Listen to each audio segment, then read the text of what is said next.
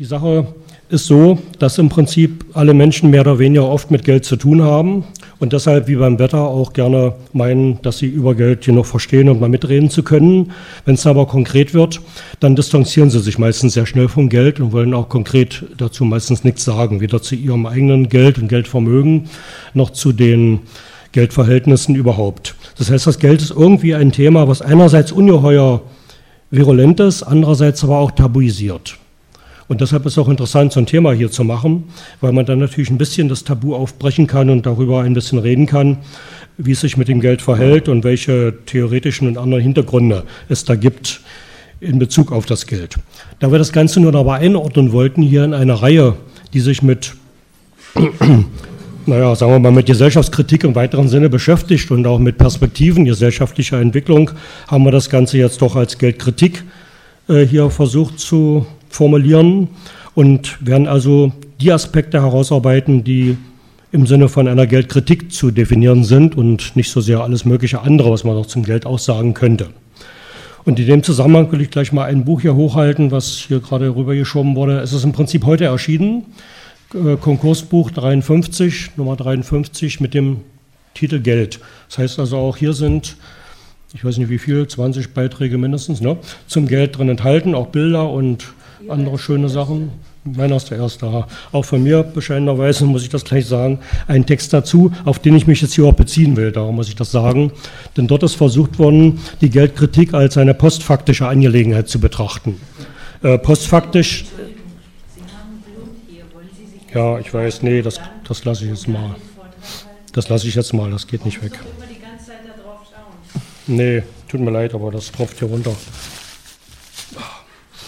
Es wird aber weniger. Ist schon seit 20 Minuten, das ja, ja, hilft nichts. Ja, als ich den Raum betrat hier. Also mit dem Geld ist das so, dass wir jetzt mal versuchen einzusteigen in die, einzusteigen in die Problematik und den Begriff postfaktisch dabei mit dem Auge haben, den ich für die Geldkritik ja in gewisser Weise in Anspruch nehme. Postfaktisch, wissen Sie, war das Wort des Jahres äh, 2016 Unwort? Hätte, ja, aber ist es nicht. Es ist Wort des Jahres geworden, weil offensichtlich dieser Terminus doch eine ganze Reihe von Bedeutungsinhalten hat, die tatsächlich relevant sind und nicht nur eben ein Unwort darstellt, was man lieber vermeiden sollte. Äh, für mich ist es insofern wichtig, dass die Geldkritik, auf die wir permanent stoßen, nicht nur in linken Kreisen, auch sonst in der Gesellschaft, äh, vielfach nicht von Sachargumenten geprägt ist, und meistens auch nicht von denen geäußert wird, die irgendwie mit dem Geld zu tun haben oder die was vom Geld verstehen, sondern von Leuten eigentlich, die davon eher weniger verstehen und die damit auch weniger zu tun haben. Und die Argumente, die dann kommen, sind auch in der Regel eher emotional, aus dem Bauch heraus, wie man heute sagt, nicht aus dem Kopf. Und sind auch als solche dann zu behandeln. Das heißt also ernstzunehmende Dinge, die aber mit rationalen Argumenten schwer zu bekämpfen sind, wo man also eigentlich ein bisschen aneinander vorbeiredet, wenn jemand aus dem Bauch heraus was Kritisches sagt und man versucht dem zu antworten mit rationalen Argumenten, dann geht das ein wenig aneinander vorbei und man trifft sich irgendwo auch nicht da in der Mitte, sondern das sind dann komische Gespräche, wo man meistens dann doch den Dissens deutlich herausspürt. So, zum anderen wiederum haben wir beim Geld natürlich auch äh, merkwürdige sagen wir mal, Phänomene in der Gesellschaft, nämlich einerseits, dass die meisten recht antiquiert sich verhalten in Bezug auf das Geld. In Deutschland ist das extrem ausgeprägt. Wir haben das zuletzt wieder bei dieser Bargelddiskussion gehört und gelesen, wo also eine Mehrheit der Bevölkerung sich dann für Bargeld ausspricht, obwohl Bargeld das schmutzigste und teuerste überhaupt ist, was es gibt in dem ganzen Geldwesen. Ne? Wer mal in der Geldsphäre gearbeitet hat, ich habe das als Lehrling mal gemacht in der Bank, das fängt, also eine Lehre in der Bank fängt mit Bargeldbearbeitung an. Ne? Da muss man sich mehrmals die Hände waschen. Also das ist ungeheuer äh, schmutzig und aufreibend eigentlich auch für die Gesundheit und äh, schwer auch noch, ne? weil so ein Eimer Münzen kann sich vorstellen, das ist schon ein hohes Gewicht, ja, was sie da hin und her tragen. Außerdem hat das den Vorteil, wenn sie das machen, dass sie ein anderes Verhältnis zum Geld bekommen. Also das, was die meisten Fernsehzuschauer immer haben, dieses komische Kribbeln irgendwie, wenn im Fernsehen mal gezeigt wird, dass Tresore geöffnet werden, da liegen dann Goldbarren drin oder größere Paketmengen von Geldscheinen. Äh, das Problem habe ich da nicht. Und andere, die in der Bank mal gearbeitet haben, haben das auch nicht. Für die ist das nur irgendwie unnützer Ballast, der da liegt, der viel Arbeit macht, sehr aufwendig ist und den man vermeiden könnte, indem man nur noch mit Buchgeld operiert. Ne? Aber das funktioniert in der Gesellschaft hier nicht. Das Hängen am Bargeld ist also ausgesprochen ausgeprägt und ich nenne das mal Antiquiertheit in Bezug auf das Geld. Oder monetäre Antiquiertheit einfach, die wir hier haben. Digitales Geld gibt es aber trotzdem und es verbreitet sich auch immer mehr, aber es ist eben immer noch weit zurückstehend, auch im Sinne der öffentlichen Wahrnehmung gegenüber dem Bargeld, was es ja nun schon ein paar hundert Jahre länger gibt. So, dann kann man sagen, wenn man nur mal die, das Spektrum der Geldkritiker sich genauer anguckt und geht da gleich mal in die extreme Position der Linken, die ja da besonders sich hervortun, dann merkt man, dass die Linke, ich meine, das ist nicht die Partei Die Linke, sondern die Linke so als allgemeine Bewegung, ja, dass die Linke ein zutiefst negatives und geradezu feindliches Verhältnis zum Geld entwickelt hat und das nicht erst seit heute, sondern im Prinzip schon seit Jahrhunderten. Die Tradition, auf die sie da zurückgreift, die geht natürlich sehr viel weiter noch zurück. Also die kann durchaus bis Aristoteles und Platon verfolgt werden, vor allen Dingen auf Proudhon und Marx wird ja gerne rekurriert, aber auch bei Rosa Luxemburg und Paul Mason oder David Graeber ist natürlich vieles zu lesen über Geld, was negativ zu deuten ist. Das heißt also, eine Geldkritik ist ja ausgesprochen ablehnend, negativ oder letztlich geht es dann, wenn es praktisch wird, auf die Abschaffung des Geldes hinaus. Das steht nicht immer so da, aber das ist letztlich dann doch herauszulesen, dass dieses dann das Ziel der Sache sei. Man sieht Geld also, wie schon seit der Antike, als Wurzel allen Übels. Alle Ungerechtigkeit, alle negativen Affekte, alle Ausbeutung, alle Verkehrtheit im Leben wird irgendwie mit dem Geld in Beziehung gebracht oder sogar ursächlich auf dieses zurückgeführt. Und dann ist natürlich logisch, dass die Abschaffung des Geldes die Lösung wäre. Und das ist natürlich sehr kurzschlüssig und wird von mir gar nicht geteilt, aber wir finden es eben bis heute in der Diskussion. Wenn man die Geldkritik, die der Linken, aber auch darüber hinaus, die allgemein verbreitete, auf ihre wesentlichen Kriterien hin untersuchen, dann sehe ich da vor allen Dingen drei Punkte. Erstens ist sie ahistorisch. Das heißt also, so wie ich das eben hier angedeutet habe, Sophokles oder Aristoteles kann man hier genauso zitieren wie gegenwärtige Philosophen oder Moralisten. Es wird also völlig ahistorisch mit dem Geld verfahren. Kaum jemand äh, wertet die Sache im Sinne einer historischen, konkreten Betrachtung, wo man natürlich dann schon sagen muss, Geld ist dann nicht gleich Geld, sondern muss natürlich dann im historischen Bezug gesehen werden. Das fällt hier weg. Geld wird als solches kritisiert. Zweitens ist sie postfaktisch, wie vorhin schon gesagt. Das heißt, sie wird aus dem Bauch heraus emotional vorgenommen und ist selten mit Argumenten unterlegt. Also wie gesagt, die Leute, die also mit dem Geld wirklich etwas anfangen können, theoretisch, die kritisieren das im Allgemeinen nicht. Sondern es wird immer von denen kritisiert, die eigentlich da lieber den Mund halten sollten, vorsichtig gesagt. Ne? Das heißt also, wir haben es ja auch mit einer nicht professionellen Kritik zu tun. Das Postfaktische hat auch diese Facette, dass im Wesentlichen die Kritik immer aus einer anderen Ecke kommt. Nicht, aus den nicht von den Leuten, die sich mit Ökonomie und speziell mit monetärer Ökonomie befassen, sondern immer von Literaten oder allen möglichen Künstlern oder Philosophen, besonders Ethikern oder eben auch Naturwissenschaftlern oder ganz andere Leute, die also nicht unbedingt in der Materie drinstecken. Und drittens ist die Kritik am Geld moralisierend. Und das ist geradezu unerträglich äh, für jemand, der sich damit fachlich beschäftigt, weil moralisierend, das heißt ja auch, dass ich hier alles Mögliche verdrehe, ne? dass ich also meistens dann Affekte, die man verurteilen sollte, wie meinetwegen jetzt Gier oder Geiz, sofort mit dem Geld in Verbindung bringe und dann eigentlich gegen Geiz oder gegen Gier auftrete, aber eigentlich sage ich es dann anders, ich sage was gegen Geld. Ne? Und insofern ist das also so eine verdeckte moralisierende Kritik. Vielfach auch Scheinmoral. Interessant ist dabei immer wieder das Phänomen, dass wir zwei äh, Recherchen ja machen jedes Jahr über das Geldvermögen in Deutschland. Einmal ist es diese übliche Umfrage, wo man die Leute also nach Haushaltstypen befragt, wie viel Geldvermögen sie haben und das sehr konkret, also in Form von Sparbüchern, alle möglichen Konten, Bargeld und so weiter, wird das dort erfasst. Und dann kommt zum Schluss, wenn man das alles aufrechnet, nach statistischen, sehr sorgfältig geprüften Methoden, eine bestimmte Summe raus. Das sind ungefähr 2,5 Billionen, die da rauskommen. Und dann gibt es die zweite Rechnung, wo die Banken von oben rechnen quasi. Die Banken fassen zusammen, was sie an Kontenständen haben und an Bargeld ausgegeben haben, dann kommen 3,5 Billionen raus. Und eine Billion Differenz ist ein bisschen viel. Das heißt, eine Zahl muss grundsätzlich falsch sein. Ne? Die kann man nicht als unscharfe oder so deklarieren. Und falsch ist natürlich die erste Zahl, die kleinere. Das heißt, die Leute geben ein Drittel zu wenig an. Und wenn ich ein Drittel Geldvermögen zu wenig angebe, ist bei einer Durchschnittsgröße von 150.000 natürlich schon, dass ich 50.000 quasi nicht angebe. Das ist schon viel.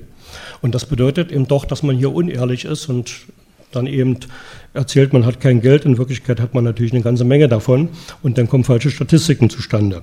Das finde ich schon ein interessantes Phänomen, was sich jedes Jahr wiederholt und jedes Jahr den Statistikern wieder Kopfzerbrechen bereitet. Aber das hat was mit der moralisierenden Position zum Geld zu tun. Keiner will dem gerne sich zum Geld, auch zu seinem eigenen bekennen, sondern erklärt immer, dass er das nicht hat und dann entsprechend die statistischen Angaben verfälscht werden.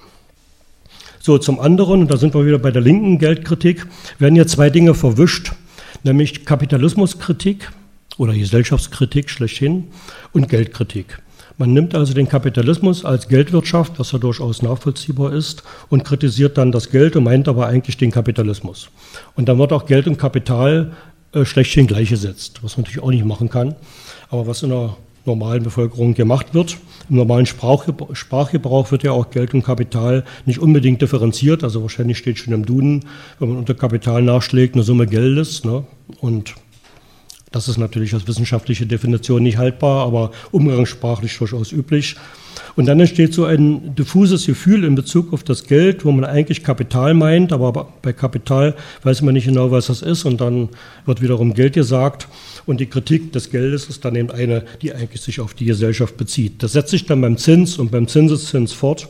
Die meisten wissen gar nicht, was Zinseszins ist, aber eine Zinseszinskritik ist eine sehr allgemeine Angelegenheit. Die finden Sie im Prinzip überall und kaum jemand, ich kenne ihn aus keinen, bekennt sich zum Zinseszins. Und noch heute früh habe ich gelesen in einem Buch, wenn man Berufsgruppen betrachtet und deren gesellschaftliches Renommee äh, mal untersucht über die Jahrhunderte, dann stellt man fest, dass Leute, die sich mit Geld beschäftigen, besonders mit dem Verleihen von Geld, immer ziemlich weit unten rangieren. Und in einer Quelle, die ich da heute früh zitiert hatte, da stand, dass es eben der Henker und der Geldverleiher ist, die sich immer um den letzten Platz streiten auf dieser Liste. Ja, also der Henker oder der Geldverleiher haben da immer die letzte Position, mal der eine, mal der andere. So ungefähr ist das also eingestuft. Der Banker kommt dann gleich danach, denn der ist ja auch im Wesentlichen Geldverleiher. Das heißt, die ganze Branche ist im Prinzip da ziemlich weit unten angesiedelt in der Wahrnehmung. Und das hat wiederum auch was damit zu tun, dass man hier Dinge eigentlich äh, kritisiert, die man nicht unbedingt durchschaut oder die man aus einer ganz bestimmten Interessenposition heraus sieht. Und dann kommen wir eben zu dem Ergebnis, die wir heute haben. So, all diese Kritik meine ich jetzt und fasse das mal zusammen. Am Kapitalismus ist berechtigt, auch dass der Kapitalismus Geldwirtschaft ist, ist berechtigt. Aber eben, es gibt da noch etwas mehr. Es gibt da noch so eine Art irrationales, übertriebenes oder verkehrtes, wo ich meine, hier wird die Sache dann spannend, wenn man dann aus dem Bauch heraus auch noch das Geld für Dinge verantwortlich macht, die man eigentlich nicht meint. Dann wird es ein Ressentiment, wo man eigentlich irgendetwas projiziert und das ist dann nicht mehr wirklich nachvollziehbar mit rationalen Argumenten. Und dieses Ressentiment, das hat was mit dem Geldfetischismus zu tun. Äh, diejenigen von Ihnen, und die meisten werden das ja sein, die bei Marx ein bisschen sich auskennen, wenigstens im ersten Band des Kapitals, die kennen dieses dritte Kapitel zum Geld, wo auch der Geldfetischismus behandelt wird, Bezug nehmend auf das Kapitel davor, wo der Warenfetischismus behandelt wird. Und dieser Geldfetischismus ist ja eine interessante Sache, weil damit ja, ich will das jetzt hier nicht ausführen, äh, deutlich wird, dass eben eine ganze Menge äh, Verkehrungen stattfinden im Kopf in Bezug auf Ware und Geld, die sich als Fetischismus äußern. Also man betet das Geld als Gott an oder verteufelt es. Gleichermaßen ist das eine Form von Fetischismus. Und in Wirklichkeit sind das die Verhältnisse, die sich da widerspiegeln, die man aber als solche nicht wahrnimmt, die sich im Geld eben materialisiert haben und so weiter. Also ein ganz wichtiges Kapitel bei Marx unbedingt nachzulesen, wer das nicht mehr drauf hat. Hier beim Geldfetischismus jetzt, den ich hier behandle, also bei der Kritik am Geld, ne, da haben wir es aber nur mit einer Umkehrung der ganzen Geschichte zu tun. Da wird es ein negativer Geldfetischismus. Man ist gegen das Geld, aber in einem Maße, dass man sagen kann, das ist auch wieder eine Form von Fetischismus, aber ein negativer Geldfetischismus, indem man das Geld verantwortlich macht für Kapitalverhältnisse, die das Geld gar nicht erfassen kann. Na, und damit ist das also eigentlich eine komische Angelegenheit, dass alle möglichen Leute auch gegen Geld schreiben und eigentlich damit aber gesellschaftliche Verhältnisse meinen, die sie aber gar nicht so benennen und die das Geld abschaffen wollen, aber eigentlich das Kapital abschaffen wollen, das aber nicht sagen, sondern dann an dem Geld die Sache aufziehen. Damit wird es also negativer Geldfetischismus, den wir hier haben. Und das ist das eigentlich Rätselhafte am Geld, dass diese Problematik nicht durchschaut wird und deshalb eben das Ganze immer ein bisschen im Dunkeln bleibt und darum Geld verteufelt wird, ohne dass es als solches überhaupt erstmal richtig dargestellt wird und wahrgenommen wird. So, der Geldfetischismus ist bei Marx aber wiederum auch Ausdruck von Kapitalfetischismus und dann können wir die Sache fortsetzen, dass eben auch der negative Geldfetischismus eine Form von negativen Kapitalfetischismus ist und dann haben wir die ganze Kapitalismuskritik im Prinzip hier drin, die sich also über das Geld abarbeitet, vielfach in der Gesellschaft und nicht über die Kategorien, wo das eigentlich sinnvoll wäre. Und beim Zins und beim Zinseszins setzt sich das ganze Spiel dann eigentlich nur fort, weil es abgeleitete Kategorien sind. So die, die Intensität und die Vehemenz, mit der die Auseinandersetzung zum Geld aber geführt wird, die macht wiederum deutlich, dass da noch ein bisschen mehr drin stecken muss. Denn es gab auch Zeiten, wo das nicht ganz so heftig kritisiert wurde und diskutiert wurde, wie gerade auch wieder in den letzten Jahren, besonders nach der letzten Finanzkrise. Das hat wiederum was damit zu tun, meines Erachtens, dass wir nicht nur den Geldfetischismus und den Kapitalfetischismus hier haben, sondern dass wir gleichzeitig auch noch eine Fehlwahrnehmung von Krisen haben. Wir begreifen, dass Krise äh, etwas ist, was mehr ist als nur eine Wirtschaftskrise oder nur eine Krise einer bestimmten Sphäre der Wirtschaft. Aber wir begreifen nicht, dass natürlich in einer kapitalistischen Geldwirtschaft eine Krise vor allen Dingen sich im Geld ausdrücken muss und darum die Finanzsphäre natürlich die Sphäre ist, wo die Krise dann wirklich auftritt. Aber auch wiederum nur als Reflex der eigentlichen Wirtschaftskrise. Ne? Also die Realwirtschaft ist die eigentliche Basis dafür. Die wird aber gar nicht thematisiert dabei. Wir reden ja nur noch von Finanzkrise, nur noch von einer Krise, die im Prinzip über Finanzen sich abspielt, die durch Finanziers möglicherweise noch verursacht wurde, wo die Banken dann noch die Schuld zugeschoben bekommen, obwohl sie nur Intermediäre dabei sind und dann natürlich gar nicht gesehen wird, dass die eigentliche Ursache und das letzte Glied in der Kette die Realwirtschaft, die sogenannte Realwirtschaft ist und dort natürlich die wirklichen Prozesse sich abspielen. Also hier haben wir auch wieder so eine Verschiebung und Verdrehung und Verkehrung von Zusammenhängen, die dann natürlich dazu führen, dass man Wahrnehmungen hat und auch entsprechende Aktionen, die sehr problematisch sind und die auch schwer zu deuten sind und zu widerlegen. So, nun gehen wir das mal ein bisschen systematisch an was man hier jetzt grundsätzlich zu sagen könnte. Ich habe das so in ungefähr zehn Punkten gemacht, die ich jetzt hier nicht alle vortrage, wie einleitend schon bemerkt, ein bisschen fokussiere auf ein paar interessante Punkte und man kann später die anderen dann noch nachlesen. So, jetzt ist das jetzt so zur Ruhe gekommen, Gott sei Dank. Und ich fange mal an mit einem Zitat von Hesiod, der geschrieben hat, das goldene Zeitalter ist ein Zeitalter, an dem es noch kein Geld gab. Das heißt also, das sogenannte goldene Zeitalter der Menschheitsgeschichte ist das Zeitalter, wo es noch kein Geld gab. Und damit wird schon die goldene Zeit, die schöne Zeit, die paradiesische Zeit äh, klarerweise mit einem Zustand identifiziert, äh, der geldlos ist. Und da man das auch immer in die Zukunft dann natürlich projiziert, das heißt also das nächste goldene Zeitalter, nennen wir es Kommunismus oder wie es heute üblich ist, Postkapitalismus, das ist natürlich dann auch eine Zeit ohne Geld. Das ist dann der Schluss, der daraus gezogen ist, sonst kann es zu ziehen ist. Sonst kann es nicht so paradiesisch sein, wie es eben dieses goldene Zeitalter, das vermeintliche, mal gewesen sei, irgendwo im Neolithikum oder wann das hier liegen haben soll. Äh, das ist schon interessant, weil wir dann natürlich sofort eine Reihe von Utopien in Bezug auf den Kommunismus uns angucken können, bis hin teilweise bis hin zu Marx und Engels, wo man da schon sehr vorsichtig sein muss und viel Einschränkungen machen muss. Äh, also alle Utopien, die da vorliegen vor allen Dingen und die dann wieder nochmal um 1900 rum gemacht wurden oder Ende des 19. Jahrhunderts. Und alle diese Utopien sind interessanterweise Utopien, wo ganz klar gesagt wird, das Erste, was gemacht wird, wenn die neue Gesellschaft in Angriff genommen wird, ist die Abschaffung des Geldes. Ne, das fängt also an bei Thomas Morus vor 500 Jahren. Da steht das also ganz im Zentrum, dass das eine geldlose Gesellschaft ist. Das setzt sich dann fort bei allen möglichen weiteren Leuten, die sich mit diesen Utopien beschäftigt haben und mehr oder weniger Morus immer wieder in neuere Zeiten quasi adaptiert haben. Es kommt immer heraus, dass eine Solidargemeinschaft angestrebt ist ohne Geld. Und dann meint man, die Probleme sind gelöst, wenn das Geld weg ist. Und wenn man dann guckt, wo dann direkt auch vom Kommunismus die Rede ist in dem Zusammenhang, zum Beispiel bei den Taboritern oder bei den Wiedertäufern Oder auch bei Thomas Münzer, den man so auslegen kann. Ne? Also alles das, was so in der großen Wendezeit um 1500 rum aufkam oder kurz davor. Auch die ketzerischen und klösterlichen Kommunisten, die waren alle der Meinung, das geht ohne Geld und muss ohne Geld gehen. Und die Abschaffung des Geldes ist sozusagen die erste praktische Maßnahme, die man durchzuführen hat, wenn man die Gütergemeinschaft herstellen will und damit eben das neue, den neuen Zustand der Gesellschaft schaffen will, der dann in der Utopie äh, vorweggenommen wird. Weder Markt noch Geld darf es da geben. Ne? Campanella habe ich hier zitiert, macht das deutlich. In der Christianopolis von Andrea ist es zum Beispiel so definiert. Später bis ins 18. Jahrhundert zieht sich das durch und dann hört das aber im Prinzip auf. Das heißt also, wir haben dann die Zeit, wo der Kapitalismus sich als Geldwirtschaft tatsächlich durchsetzt und dann ist da erstmal eine Weile Ruhe, dann wird es eher positiv reflektiert mit dem Geld.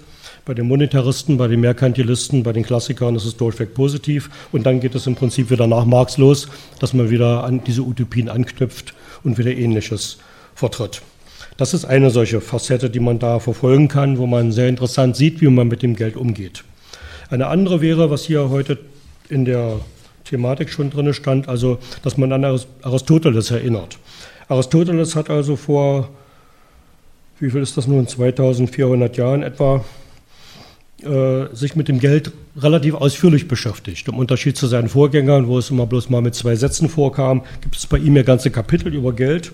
Und er hat da eine Reihe von Aussagen getroffen, die bedauerlicherweise bis heute immer wieder zitiert werden und auch Vorbild waren für eine ganze Reihe von Lesarten in Bezug auf das Geld. Also so eine Art paradigmatischer Vordenker war er in diese Richtung, obwohl zeitlich ganz klar angesiedelt in den fast zweieinhalbtausend Jahren zurückliegender Periode, aber bis heute im Prinzip zitiert, als sei das eine aktuelle Aussage. Und dazu gehört insbesondere bei ihm so etwas, dass er also ganz klar unterscheidet zwischen einer Realwirtschaft und einer äh, mit dem Geld zu tun habenden Wirtschaft. Also Krematistik und Realwirtschaft ist bei ihm oder die eigentliche Ökonomie, wie er sagt, und Krematistik, das sind zwei völlig verschiedene Welten. Die einen produzieren Wert, die anderen verteilen ihn nur oder verbrauchen ihn oder ziehen Gewinne aus Geldgeschäften, was er verurteilt. Ob das richtig ist, lassen wir mal offen im Moment. Ne? Aber für ihn ist es erstmal so eine Unterscheidung, die sich dann durchzieht in der Geschichte. Also der klassischste Fall, den wir dann nochmal haben, wo das wieder auftaucht, ist dann 1923 bei Gottfried Feder, wo wir dann die Unterscheidung zwischen schaffendem und raffendem Kapital haben. Das ist genau derselbe Ansatz schaffen das Kapital die Realwirtschaft, raffen das Kapital, was wir hier haben.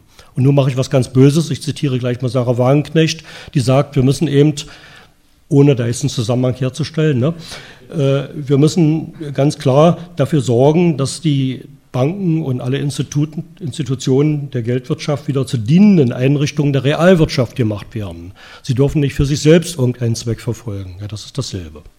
Ne, da sind wir auch wieder dabei, dass wir raffendes Kapital im Prinzip verurteilen. So ist es ja dann dargestellt, ohne dass der Begriff fällt. Und dass wir die andere Wirtschaft, die Realwirtschaft, als diejenigen, die nicht dient, obwohl es wesentlich Dienstleistungen sind, verstehe ich schon begrifflich nicht, äh, davon abhebt. Ne, das sehen wir. Dann haben wir aber auch bei Aristoteles die Überlegung, dass er zwischen einer natürlichen Wirtschaft und der Krematistik unterscheidet. Das heißt, Krematistik wird ja auch gleich als unnatürlich hingestellt. Das haben dann wesentlich die Leute im Mittelalter aufgegriffen, die dann meinten, unnatürlich, das ist ja dann auch eine Sache, die im Prinzip unter das Strafrecht fällt. Also da stand dann auch schon gleich der Scheiterhaufen dahinter. Ne? Insofern ist die Verurteilung dann ganz naheliegend. Alles, was unnatürlich ist, wieder natürlich und so fort, das muss entsprechend behandelt werden. Also hier ist auch eine klare Abgrenzung, die dann ins Kriminelle geht. Dann haben wir bei Aristoteles aber auch die Tatsache, dass er zwischen produktiver und unproduktiver Arbeit in dem Zusammenhang unterscheidet. Alles, was mit Handel und Geld zu tun hat, Krematistik ist ja mehr als Geldgewerbe, auch der Handel fällt darunter, ist also für ihn unproduktive Arbeit. Die Unterscheidung, die auch dann Marx noch debattiert, ne, muss man vorsichtig sagen, er hat ja nie sich da richtig festgelegt, ist dann auch noch darauf zurückzuführen, dass er dem Aristoteles folgt und eigentlich kann man das kaum aufrechterhalten, ne, dass alles unproduktiv ist, was nicht unmittelbar äh, irgendwie etwas aus der Erde zieht, ne, wie die Physiokraten dann nachher gesagt haben. Also der Begriff wird ja verschieden dann gebraucht. Auf jeden Fall fällt die Geldwirtschaft da raus aus diesem Bereich des Produktiven und die ist dann immer unproduktiv. Und das macht natürlich auch dann eine Wertung, die letztlich wieder moralisch auch erfolgt. Und dann haben wir natürlich auch bis in die wirtschaftliche Rechnungsführung hinein die Tatsache, dass man dann eben das eine als irgendwie Reichtum verbrauchend und das andere als Reichtum schaffend sieht. Ne? Die reale Wirtschaft ist dann da, wo der Reichtum herkommt. Die anderen verbrauchen das bloß. Und dann kann man natürlich auch über Gehälter diskutieren. Zum Beispiel Vorstandsbezüge. Die sind in den Banken natürlich dann immer zu diskutieren, weil die tun ja nichts dafür, während die bei VW oder so natürlich dann immer gerechtfertigt sind. Das ist ein produktiver Sektor. Also alles solche Sachen, die eigentlich unsinnig sind, kommen dabei dann heraus, wenn man der Sache hier folgt. Insofern sehe ich also Aristoteles als äußerst problematisch an. Und dann kommt noch ein geldtheoretischer Punkt dazu, dass er natürlich auch das Geld als eine Sache betrachtet, die durch Übereinkunft zustande gekommen sei. Durch Übereinkunft. Das steht also ganz krass im Widerspruch zu dem, was Marx zum Beispiel schreibt. Er sagt, Geld entsteht als Naturprodukt. Durch einen naturmäßigen Prozess. Ne? Genauso wie die Sprache. Das ist nicht durch eine Person irgendwann mal erfunden, zu deren Vorteil. Als pfiffige Einrichtung irgendwie, wo ich einen Vorteil von habe, führe ich das Geld mal ein in Lydien, meinetwegen im 7. Jahrhundert. So war das nicht, sondern das ist über viele Jahrhunderte hinweg naturwüchsig hervorgegangen aus der Gesellschaft. Und deswegen kann man da auch kein genaues Datum setzen und auch keinen genauen Fakt benennen, wo es dann Geld ist, sondern es gibt da viele Übergangsstufen und einen fließenden Prozess von Nichtgeld zum Geld. Und Aristoteles sieht das anders. Er sagt Übereinkunft. Und das sehen Sie heute noch in allen Lehrbüchern der Volkswirtschaftslehre, dass dieser Satz immer wieder abgeschrieben wird, Geld als Übereinkunft. Und von den Funktionen her sieht er wesentlich das Geld als Tauschmittel. Und das hat natürlich auch damit was zu tun. Übereinkunft heißt also, wir kommen überein, dass wir die Ware nicht direkt austauschen, sondern mittels Geld. Das vereinfacht das Tauschgeschehen. Aber in Wirklichkeit äh, geht es eigentlich um die Waren dabei. Und damit liegt also dann da auch etwas drüber über dem Geld, also das, was später als Schleier bezeichnet wird von Pigu. Äh, das ist hiermit schon angesprochen, dass man also nicht die Waren Beziehungen zwischen den Gütern sieht, sondern dass man eben das Geld sieht und das Geld ist aber nur der Schleier, der darüber gebreitet ist. In Wirklichkeit können wir den wegziehen, dann haben wir die wahren Beziehungen, also die echten Beziehungen. Ne? Und das Geld ist dabei nur diese auf Übereinkunft beruhende Vermittlung. Das ist also bei anderen Theoretikern dann auch ganz anders. Ne? Marx zum Beispiel würde das Tauschmittel in dieser Rolle gar nicht sehen wollen. Er hat ja eine andere Funktion davor gestellt, die hier also keine Rolle spielt zunächst mal, die dann erst en passant mit eingeführt wird. So, nach Aristoteles kommen dann die Kirchenväter, die im Wesentlichen diese Sache nachbeten, vor allen Dingen Thomas von Aquino. Und das setzt sich dann bis Luther fort. Und dann kommt aber eine interessante Zäsur. Luther ist der letzte Bauer, der eigentlich noch gegen das Geld wettert und gegen den Wucher und gegen die Juden und so weiter. Hat aber dann schon am Ende auch ein bisschen vorsichtiger argumentiert. Aber seine Zeitgenossen, die Calvinisten zum Beispiel, insbesondere Calvin selbst, haben das nicht gemacht. Die haben also zum Geld eine positive Haltung bezogen. Calvin hat zwar für den Zins bestimmte Obergrenzen gemeint einziehen zu müssen, aber hat im Prinzip den Zins auch nicht verurteilt, auch das Zinsnehmen damit akzeptiert und zum Geld eine positive Haltung. Und damit sehen wir schon, der Frühkapitalismus, der das Geld auch braucht, der setzt im Prinzip dann auch auf das Geld und die Theoretiker, die dann an Calvin anschließen, also die Monetaristen und etwas später die Merkantilisten, haben durchweg positiv zum Geld sich verhalten. Wir finden dann etwas, was auch interessant ist und was begrifflich erklärt werden muss, eine positive und eine abwertende oder negative Geldkritik in der Zeit, sagen wir mal, vor der klassischen politischen Ökonomie. Und beides nennt sich aber Geldkritik. Und da ist auch der Begriff Kritik nochmal ins Auge zu fassen. Kritik wird ja heute mehr gedeutet als abwertend, negativ. Na, wenn ich sage, ich kritisiere etwas oder ich übe Kritik, dann wird das so verstanden. Aber Kritik wurde bis ins 19. Jahrhundert ja anders verstanden. Auch die Kritik bei Marx, also Kritik der politischen Ökonomie, der Untertitel bei ihm ist ja so gemeint, dass er etwas wertet. Na? Also er wertet die politische Ökonomie. Er kritisiert sie nicht, indem er sie abwertet. Oder denken wir an Kant, Kritik der reinen Vernunft oder Kritik der Urteilskraft. Kant hat ja nicht die reine Vernunft irgendwie weghaben wollen, sondern ihm geht es, die Grenzen und Möglichkeiten der reinen Vernunft zu zeigen. Ne? Das ist seine Kritik. Also der Begriff Kritik wird dort positiv verstanden. Und damit dann auch differenziert kann man damit umgehen. Wenn man das so sieht, dann versteht man auch, warum bei Calvin und dann den Monetaristen und Merkantilisten bis ins 19. Jahrhundert, kann man sagen, hinein, immer auch eine positive Verfahrensweise in Bezug auf das Geld zu finden ist und dagegen diese negative Kritik wesentlich bei drei Gruppen von Leuten, beim Adel, der natürlich Verlierer der ganzen Geschichte war, denn der Adel hat seine Macht wesentlich aus Grundbesitz und niemals aus Geld gezogen. Er musste also gegen das Geld sein. Zweitens beim Klerus. Auch der Klerus ist wesentlich natürlich, na, sowieso immer rückwärts gewandt, aber in Bezug auf das Geld war der Klerus natürlich auch äh, eine Einrichtung, die darunter gelitten hat, auch wenn sie relativ frühzeitig verschiedene interessante Formen des Geldverkehrs eingeführt haben, standen sie wie der Adel im Prinzip auf dem Boden des Grundbesitzes. Und drittens sind es die Bauern. Die Bauern, also bis hin zu Luther, der ja mehr oder weniger auch daher kommt, die Bauern sind natürlich ganz aus dem Bauch heraus immer gegen Geld, weil ihre ganze Wirtschaftsweise äh, nicht unbedingt eine Geldwirtschaft sein muss. Und insofern sind also Bauern bis heute immer geldkritisch eingestellt. Na, der Adel, der Klerus und die Bauern sind die also, die gegen Geld sind, die Kaufleute, der große Teil des Bürgertums und auch große Teile der Intellektuellen waren immer für das Geld. Dass das jetzt zuletzt sich geändert hat, hat was mit dem negativen Geldfetischismus und vielen Missverständnissen zu tun, dass gerade die Intellektuellen hier ausgeschert sind. So, das kann man hierzu sagen. Dann gibt es noch eine interessante Zeit, die immer auch besonders ins Auge fällt in Bezug auf das Geld. Das ist die sogenannte Romantik. Die will ich hier extra nochmal erwähnen. Die Romantik, wissen wir ja, aus England kommt, eine Reaktion im Prinzip auf die kapitalistische Entwicklung im 18. Jahrhundert, ne, dann in Deutschland aber stärker verbreitet als sonst wo, Anfang des 19. Jahrhunderts vor allen Dingen und dann bis ins 19. Jahrhundert, bis in die Mitte vielleicht hinein, war also schon eine tragende Bewegung. Die Romantik ist gezeichnet durch Rückwärtsgewandtheit und verklärende Bezugnahme auf vergangene Zeiten, also besonders feudale Verhältnisse ohne Geld. Und der schönste Satz aus der gesamten Romantik stand auch gleich von dem größten Romantiker überhaupt, von Ludwig Tieck, der mal gesagt hatte, als Seufzer sozusagen, ne, wenn wir doch bloß das Geld abschaffen könnten. Drei Ausrufezeichen. Ne, das steht am Anfang einer Erzählung von ihm. Wenn wir doch bloß das Geld abschaffen könnten. Das war sein wichtigster Gedanke dazu. Also die Abschaffung des Geldes, das hat ihn also ungeheuer bewegt, wenn man das könnte. Ja, aber er hat natürlich keinen Weg dazu aufgezeigt. Als Romantiker war das auch nicht seine Aufgabe.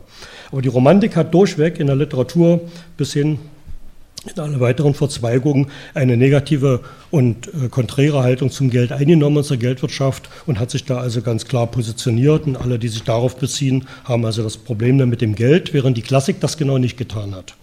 Insofern ist also der Bezug auch zur Klassik, sowohl in der Ökonomie als auch in der Literatur, immer ein positiver Bezug zum Geld, zumindest ist aber ein differenzierter. So, das reiße ich hier alles so an, ne? mit vielen Fragezeichen sicherlich, kann man später vertiefen. Interessant sind dann noch, und das ist das Letzte, was ich noch sagen will, die Geldreformer, die heute ja, aber nicht erst heute, seit einiger Zeit doch eine große Rolle spielen. Ungefähr seit 100 Jahren könnte man sagen, haben wir es also damit zu tun, dass Geldreformer ins Spiel kommen, und für mich sind dabei zwei Punkte interessant. Einmal, dass die primitive Abschaffung des Geldes, von der also vorher immer die Rede war, im Prinzip dann aufhört, thematisiert zu werden. Man spricht es lieber von Geldreformen. Man will nicht mehr das Geld abschaffen, das glaubt man nicht mehr zu können. Mir ist das auch kaum noch begegnet in den letzten Jahren. Aber Geldreformen zu machen, das heißt also alternative Geldformen einzuführen, Geldsysteme zu verändern und so weiter, das ist mächtig in. Das wird diskutiert. Und da gibt es vor allen Dingen zwei Formen, die im Moment ganz besonders wichtig sind. Das eine sind Komplementärwährungen. Davon gibt es aber dann ungefähr 3000 verschiedene. Also das kann man auch nicht hier mit zwei Sätzen abhandeln. Komplementärwährungen, das sind im Wesentlichen also lokale Währungen, die man neben der üblichen Landeswährung einführt.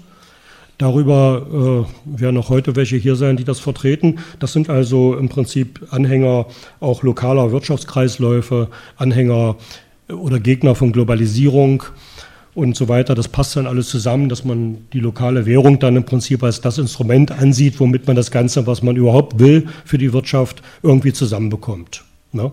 Dagegen ist auch nichts zu sagen. Lokale Währungen in bestimmten Umfang haben auch durchaus einen gewissen Zweck, aber eben nur für diese lokale Situation. Das heißt also, man kann daraus kein Weltmodell machen. Das würde nicht passen.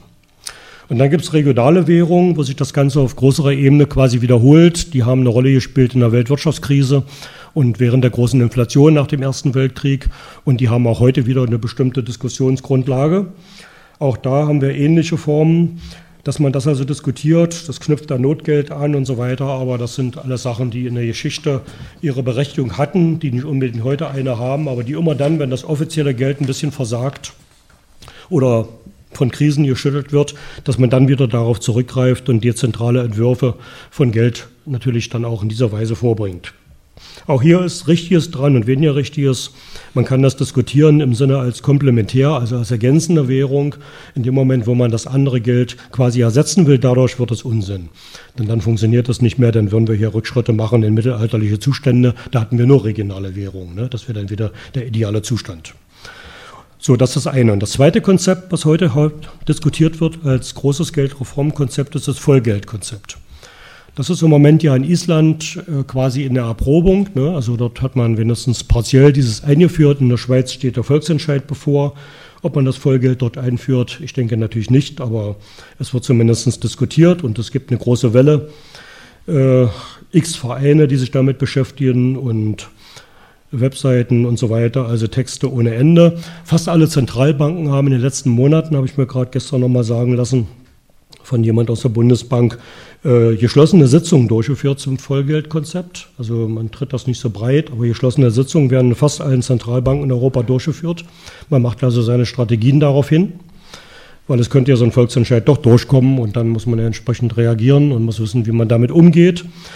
Also Vollgeld ist auch in Deutschland äh, sehr verbreitet. Es gibt in Frankfurt am Main eine Organisation, die sich damit beschäftigt. Ich habe da auch schon mal referiert. Also das ist ist schon eine Sekte, kann man sagen, aber eine Sekte mit relativ großer Verbreitung. Ne? Also das sind mehrere hundert Mitglieder, viele Wissenschaftler auch dabei und das sind schon ernstzunehmende Argumente, die da vorgetragen werden.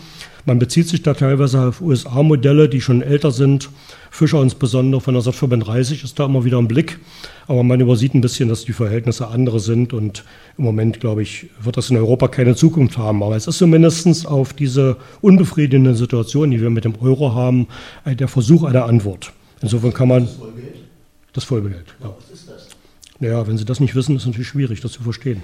Aber gucken Sie mal unter Vollgeld ins Internet. Da finden Sie hunderte von Seiten, die das erklären. Ne? Also Vollgeld ist im Wesentlichen ein Geld, was nur staatlich ausgegeben wird und wo die Geschäftsbanken kein eigenes Geld mehr herausgeben können. Heute haben wir ja ein Geldsystem, was dual ist. Wir haben Zentralbankgeld, also Banknoten und Konten bei der Zentralbank. Und wir haben Geschäftsbankengeld, was also nur in Geschäftsbanken gilt und was auch nur giral existiert, was also auf Konten vorhanden ist. Ne? Und diese beiden Geldformen stehen in einer bestimmten Beziehung. Da gibt es eine Beziehung zwischen Zentralbanken und Geschäftsbanken, über die das geregelt wird. Und das sichert also eine gewisse Flexibilität und das sichert auch ein gewisse, gewisses Wirtschaftswachstum, weil man dann aus dem Kreislauf herauskommt in eine Spiralbewegung, wenn man diesen Prozess richtig betreibt. Und hier ist genau der Ansatz, dass wir eine Postwachstumsökonomie dahinter haben als Konzept und diesen Kreislauf wollen, nicht die Spirale. Und darum ist dann der Versuch, also die Geschäftsbanken daran zu hindern, Kredite zu vergeben und darüber Geld zu schöpfen, äh, die Grundlage dafür, dass wir nur noch einen Kreislauf haben und das Geld kann alleine vom Staat dann verantwortet werden. Das wäre dann insofern auch stabil, aber die Entwicklung hörte dann auf. Also keine Dynamik mehr, das wäre die Konsequenz. Also der Schumpetersche Ansatz ist damit genau in Frage gestellt. Wir können auch nochmal darauf Bezug nehmen, wenn das interessiert, aber das ist eben dann staatliches Geld, was wir haben. Also die Trennung von Staat und Zentralbank wäre damit auch dann vorbei und wir hätten dann nur noch Zentralbankgeld. Ne? Ich habe in Frankfurt am Main die Leute etwas äh, verärgert, indem ich dann einen Vortrag gehalten habe über das Geldwesen der DDR und habe deutlich gemacht, das war Vollgeld. Äh, in gewisser Weise war es das ja auch, weil es nur Zentralbankgeld gab in der DDR und weil es staatlich ohnehin war, weil die, die Bank war ja eine Staatsbank. Und da ich in der Zentrale der Staatsbank gearbeitet hatte zu DDR-Zeiten, konnte ich das auch mit gutem Gewissen sagen dort, ja, und vertreten. Und das, ja, ja, genau. Und das hat die monetative Kollegen dort nicht so erfreut, weil sie natürlich damit eigentlich nichts zu tun haben wollen. Aber wir kommen dahin, wenn wir das richtig umsetzen. Also zurück zum Thema. Diese beiden Punkte sind also hier im Prinzip die Konzepte, die heute wesentlich diskutiert werden. Und die Geldkritik äußert sich also heute nicht so sehr in der Abschaffung des Geldes, das sagen nur noch sehr militante Geldgegner, sondern äußert sich eher darin, dass wir also diese Geldreformen anstreben. Ein anderes Geld also, ein alternatives Geld gegenüber dem, was wir hatten. Abschaffung des Geldes bleibt also bestimmten Utopien vorbehalten. Und äh, die Versuche, die es gegeben hat, das ist noch als allerletztes, die da stattgefunden hatten, also ich will jetzt nicht auf Kambodscha kommen, das war ja auch noch so ein Versuch, den wissen wir ja nun, dass der völlig missglückt ist und dass das mit Kommunismus wahrlich nichts zu tun hatte. Aber auch was in Sowjetrussland gemacht wurde, 1919 bis 1921, ist ja äußerst problematisch. Ne? Ich meine, wenn man die, die Texte zitiert, und nachliest, die Lenin dazu verfasst hat, dann hat er immer sehr vorsichtig argumentiert. Er hat entweder gar nichts zum Geld gesagt oder er meinte, dass wir das Geld noch eine Weile brauchen. Tatsächlich aber hat man ihn überstimmt und hat 1919 beschlossen, das Geld abzuschaffen. Man hat es auch abgeschafft, hat das komplette Chaos damit produziert. Und zwei Jahre später hat man dann, nachdem Millionen verhungert waren und die Wirtschaft zusammengebrochen ist, das Geld wieder angefangen einzuführen. Schrittweise durch mehrere Formen. Bis 1923 dann hat man ein komplettes Geldwesen wieder geschaffen, ungefähr so, wie man es vorher hatte, also nicht wesentlich anders und hat eingestehen müssen, dass es ohne Geld überhaupt nicht geht, zu diesem Zeitpunkt, jedenfalls nicht auf diesem Niveau. Und die Erfahrung, ja, diese praktische Erfahrung, die man damit hatte, die ist natürlich heute vielen Leuten, die gerne das Geld abschaffen würden, dann doch immer wieder ein bisschen vor Augen stehend als Warnung, dass man es nicht so früh tun sollte. Ja.